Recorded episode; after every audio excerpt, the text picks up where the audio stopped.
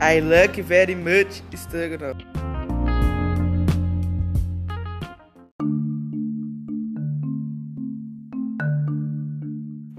A great European food with incredible flavor. Yours ingredients milky cream, ketchup, mustard, and chicken breast. That turns very tasty. Yours appearance is agreeable and orange. The people likes to eat with rice and the shoestring potatoes.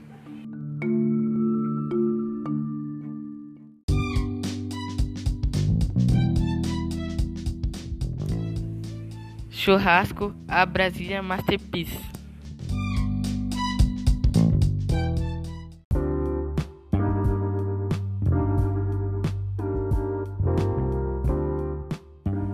The Brazilian kebab, I think, that is the best in the world.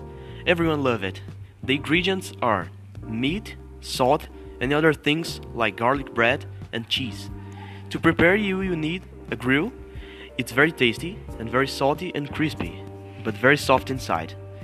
It's very common on south of Brazil, where this dish was created, especially in Rio Grande do Sul.